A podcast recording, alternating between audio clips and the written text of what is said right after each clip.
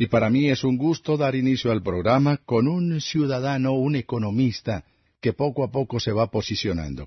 Porque nos está mostrando, y son de esos ciudadanos que de pronto, conocido en su departamento, pero no muy conocido a nivel nacional, pero que está dando unas líneas de lo que debe ser el desarrollo de su departamento, que es Antioquia, pero no solamente Antioquia, sino que esto se podría aplicar y replicar en varios sitios de la geografía colombiana. Me estoy refiriendo al economista Andrés Julián Rendón. El economista Andrés Julián Rendón fue alcalde hace muy poco, hasta muy poco, hasta el pasado, al periodo anterior de los alcaldes, alcalde del municipio de Río Negro, de Río Negro, Antioquia. Para que ustedes se den cuenta aproximadamente, queridos oyentes, de lo que quiero expresar y de la magnitud de lo que ha venido planteando el economista Andrés Julián, es esto. La ciudad industrial por excelencia de Colombia es Medellín. Pero, atención a esto, un municipio muy industrial es Itagüí. Itagüí.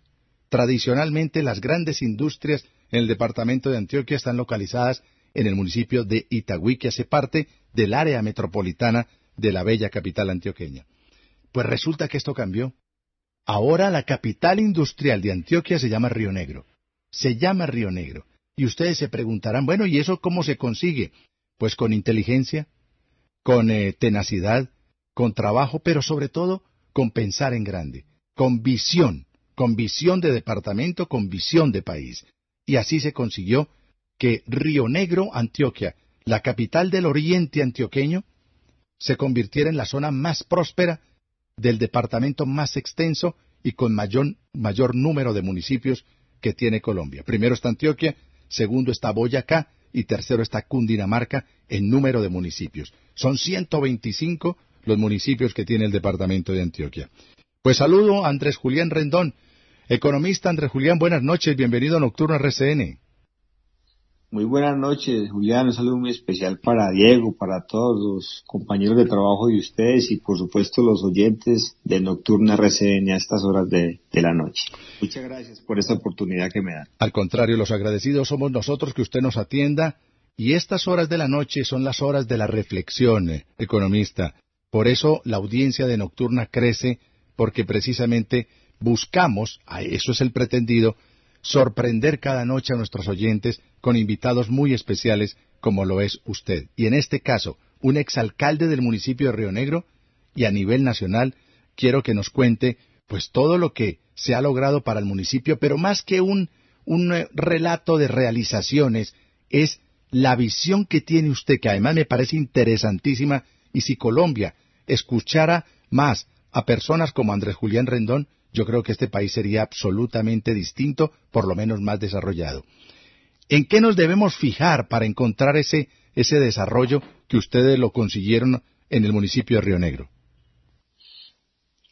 Julián, eh, una cosa muy importante. Los municipios en Colombia pueden ser tan autónomos fiscalmente como sus gobernantes y sus ciudadanos decidan.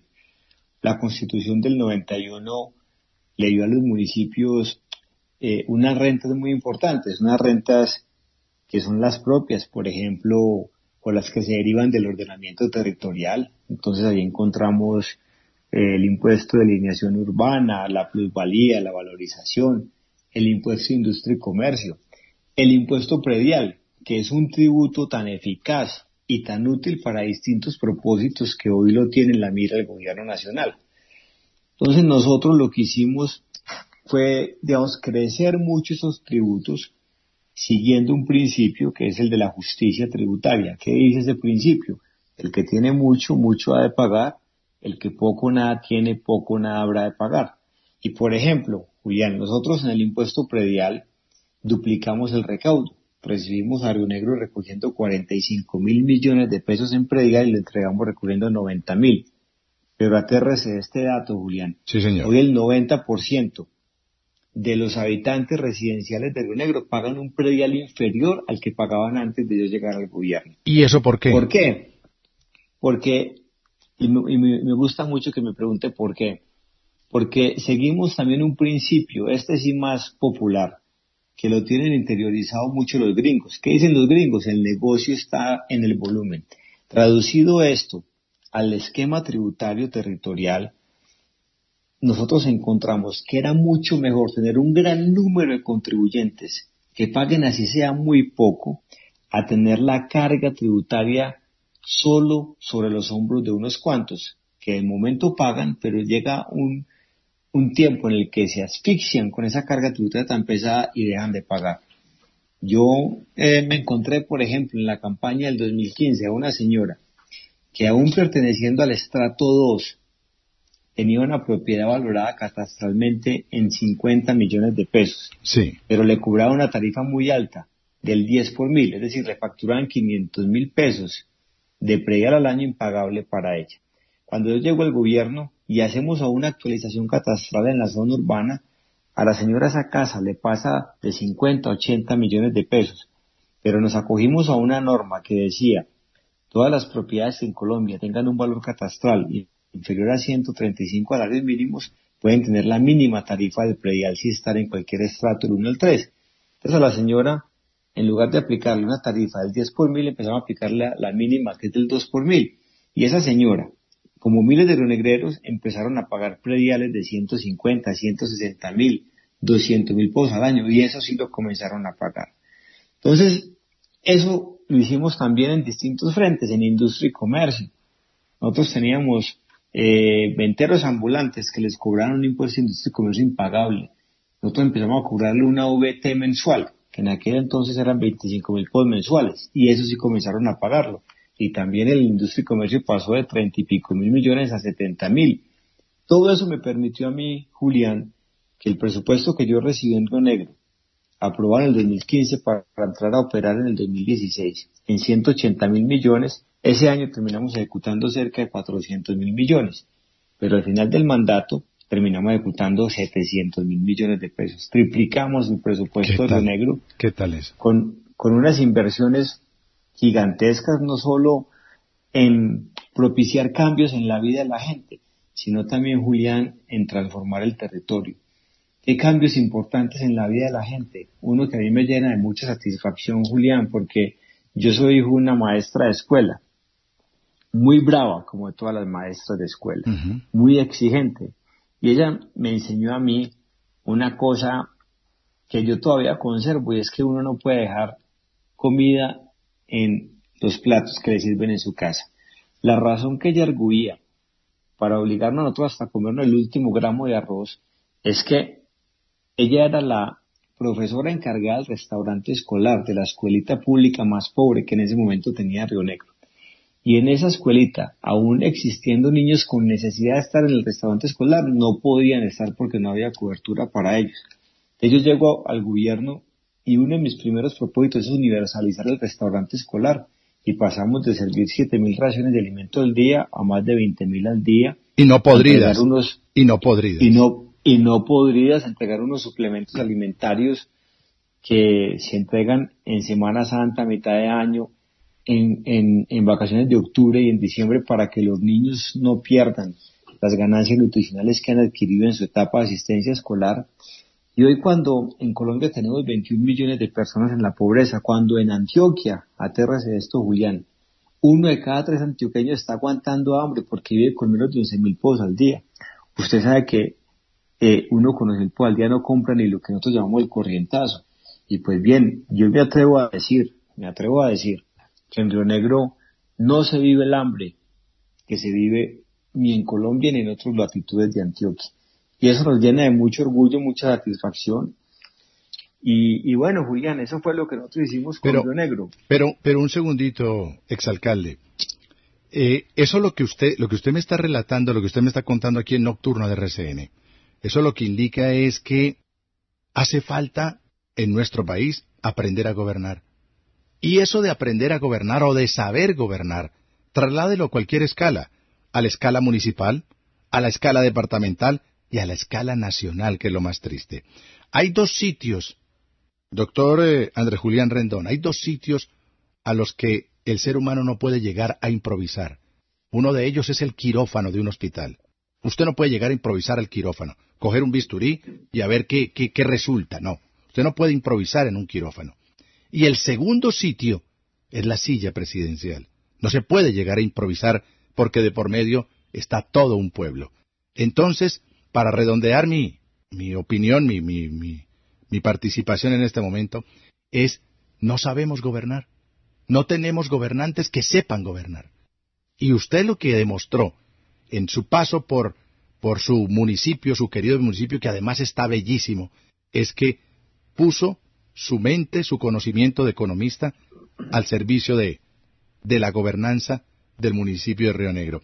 Tengo una cifra, a ver si usted, si, si la digo acertadamente o si no me la corrige, por favor.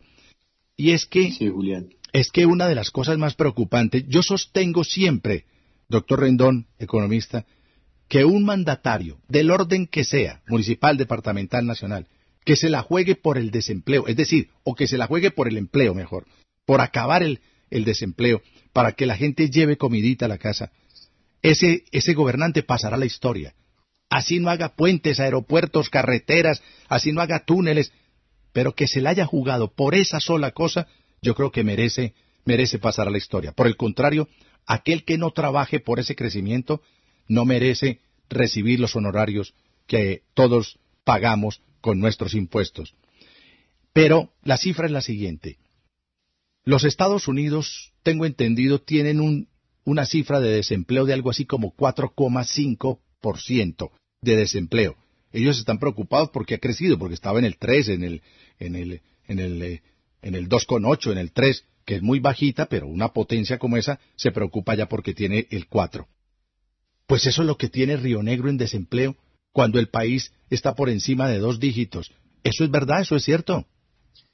Eso es cierto, Julián. Eh, los economistas le, tenemos a eso un nombre que llama la tasa natural de desempleo, es decir, cuando el desempleo no es posible bajarlo más y prácticamente el desempleo que, da, que se da es porque eh, sectores poblacionales o trabajadores cambian, van de un sector al otro. La tasa de desempleo más baja que nosotros hemos llegado a registrar de un solo dígito en Colombia se dio entre el 94 y el 95, que fue el último año de Gaviria y, y, el, y, el, y, el, y Samper. y Samper, que, que, la economía estaba creciendo muchísimo y, esa, y tuvimos una tasa de desempleo del 8%.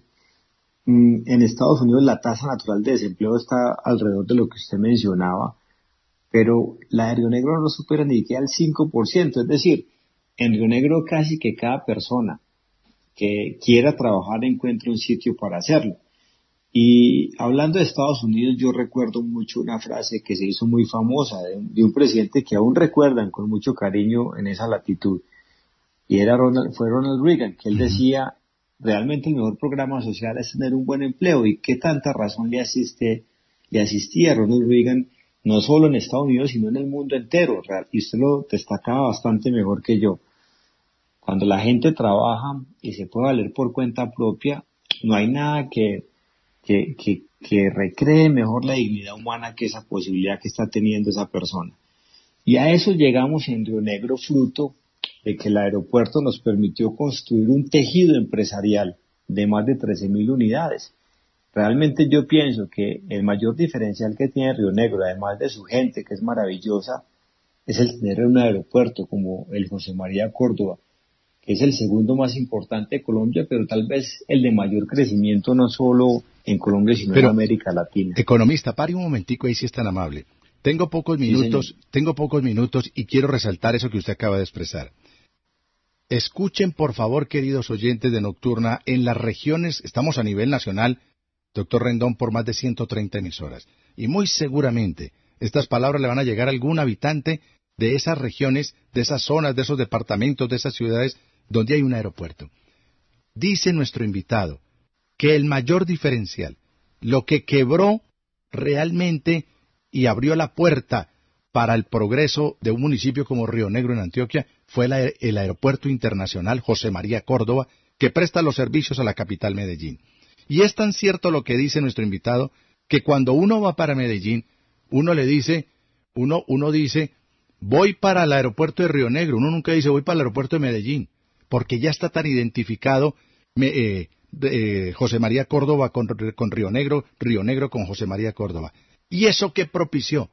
Pues lo que dice nuestro invitado, un tejido empresarial, que llegaran turistas, que llegaran empresarios, que se, que se establecieran hoteles de cinco estrellas muy cercanos. El hotel de, de, Río Negro queda, queda muy distante de la capital Medellín y ya, ya hay hoteles de cinco estrellas.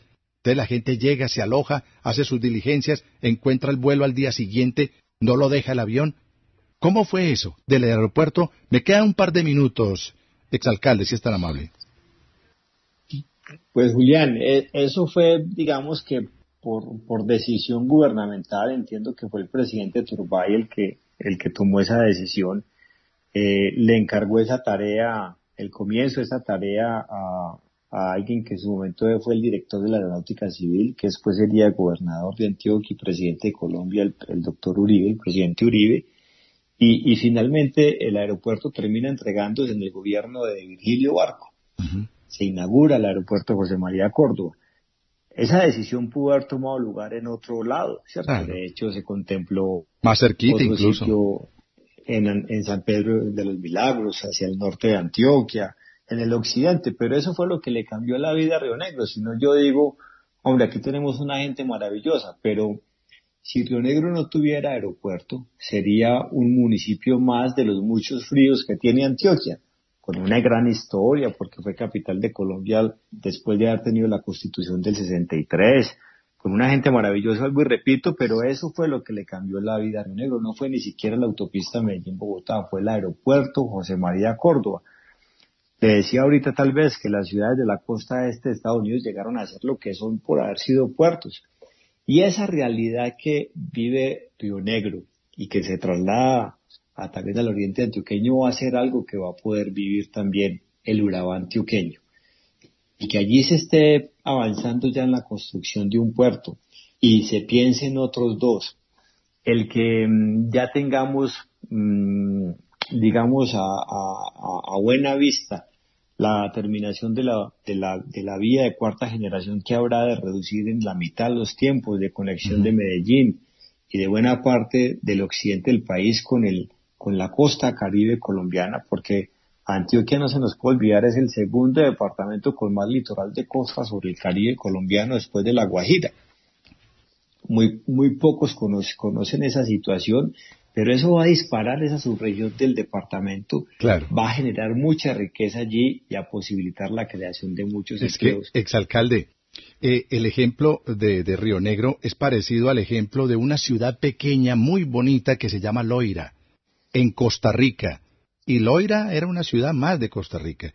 Construyeron el aeropuerto, lo volvieron internacional, y usted no se imagina el despegue que tuvo esa ciudad de Loira en Costa Rica. Y saber que tenemos tantas ciudades que tienen es una pista con caseta, que no tienen nada de dignidad en el término de un, de un aeropuerto. Estoy hablando de Manizales, estoy hablando de la ciudad de Armenia, estoy hablando de Buenaventura, estoy hablando de otras ciudades que merecen realmente aeropuertos dignos para que su población se desarrolle. Señoras y señores, un aeropuerto es un polo de desarrollo para cualquier ciudad en nuestro país. Hay que pensar en el aeropuerto, aeropuertos internacionales, aeropuertos de carga, como lo tiene Río Negro, y aquí uno de sus líderes, el economista Andrés Julián Rendón. Economista, un abrazo, se me acaba el tiempo, pero esta no es la única vez, porque creo que siguen desde su punto de vista con teorías interesantísimas que pueden ser aplicables para el desarrollo de nuestro país y sobre todo para que usted siga desarrollando ese departamento que tanto quiere como es el departamento de Antioquia. Un abrazo y muchas gracias. Diego, eh, eh, Julián, perdón, un abrazo. Permítame, le digo una última cosa. Sí, señor. Tenemos, tenemos que acabar con ese centralismo tan asfixiante que padece Colombia desde 1886 y que no corrigió la Constitución del 91. Yo comencé todo esto diciéndole que así como los municipios podían ser tan autónomos como quisieran ser, no lo pueden ser las gobernaciones. Y en Antioquia, por ejemplo, en el 90% de los municipios de Antioquia solo se hace lo que posibilite hacer la gobernación y las gobernaciones se han quedado sin capacidad de respuesta porque tienen rentas de la colonia. Yo estoy planteando que en el escenario actual, así como a los municipios le dejaron el impuesto predial, que es un tributo eh, directo importante, le dejen el impuesto de renta y el del patrimonio.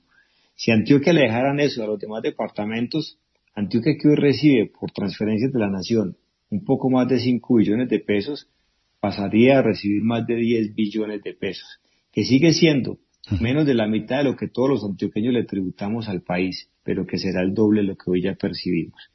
Tenemos que cambiar la forma de, de, descentralizar los recursos en Colombia, de permitirle crecimiento a las regiones, porque como lo hemos hecho en los últimos 30 años, no es el camino.